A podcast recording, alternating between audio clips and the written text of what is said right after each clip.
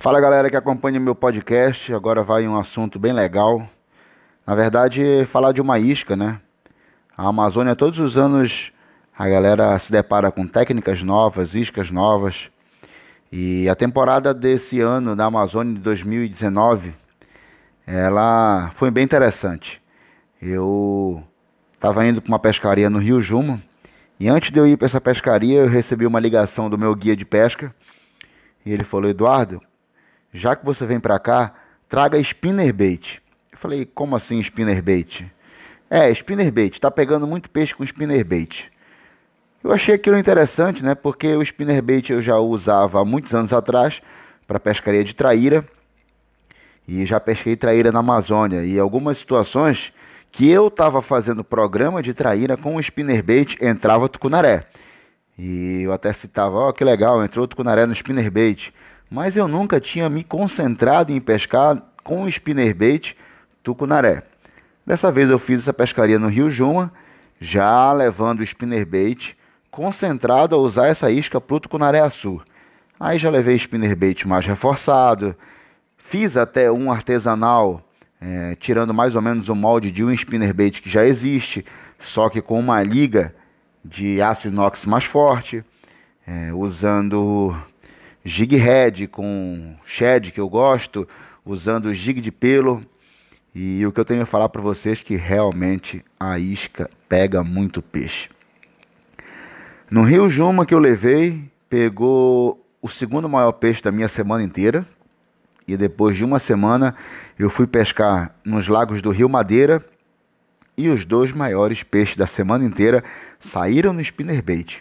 Um muito grande que quebrou a linha também não vi nem a cara, mas os dois maiores que eu tirei da água foi com spinnerbait.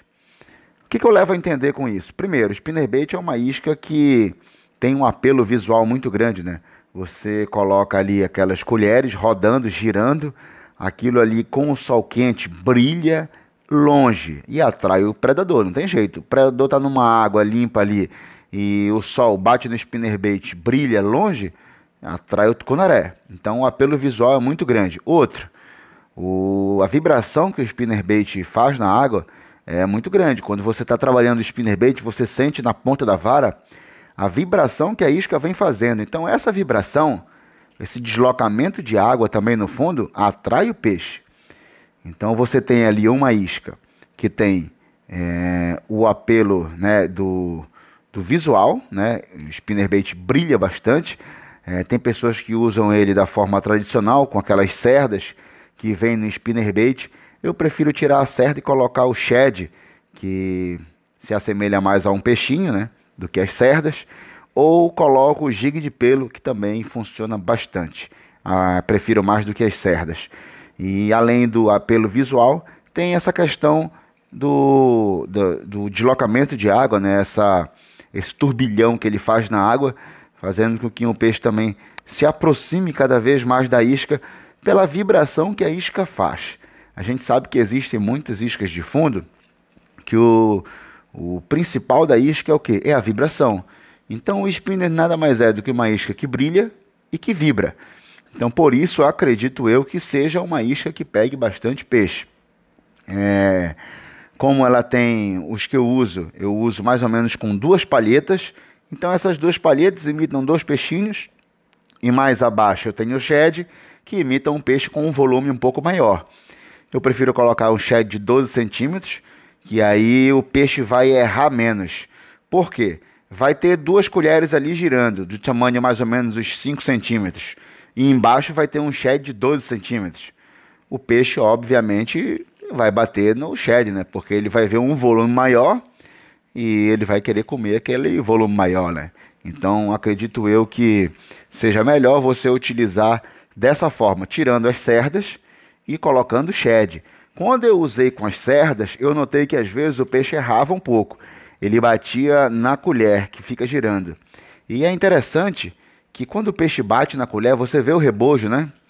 E quando você joga novamente, pelo menos comigo aconteceu isso, na maioria das vezes o peixe não voltava mais.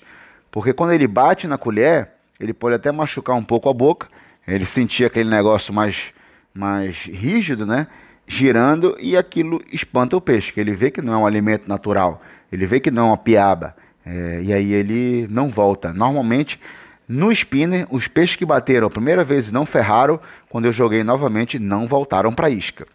Mas quando eu tirei a cerda e coloquei o shed, aí eu tive menos esse problema do peixe bater na colher do spinner. Ele já ia direto no shed e aí eu tive uma produtividade muito maior. Então existem outros no mercado aí, spinner que estão sendo lançados ultimamente. É, procure sempre spinner bait que tenha anzol 6/0 em diante. É, eu escolhi fazer também o meu spinner artesanal justamente pelo fato de eu colocar o jig head 6/0 reforçado, porque às vezes os spinner baits que você vai usar são spinner baits que foram feitos para traíra, não foram feitos para a realidade do tucunaré-açu. E o tucunaré-açu com certeza vai abrir anzol, vai quebrar anzol, vai quebrar spinner bait. Então, o ideal é você ou comprar no mercado um spinner bait reforçadíssimo com um anzol 6/0 em diante, ou você faz o seu spinner bait artesanal. Beleza? É uma forma de você encontrar peixe, principalmente em situações de repiquete. Às vezes o peixe está no repiquete, não está se alimentando direito.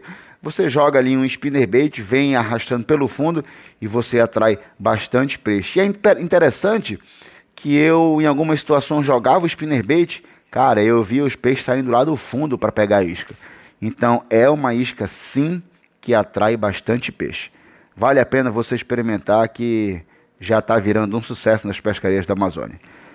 Valeu, galera. Até o nosso próximo podcast aí. Um grande abraço para todos vocês.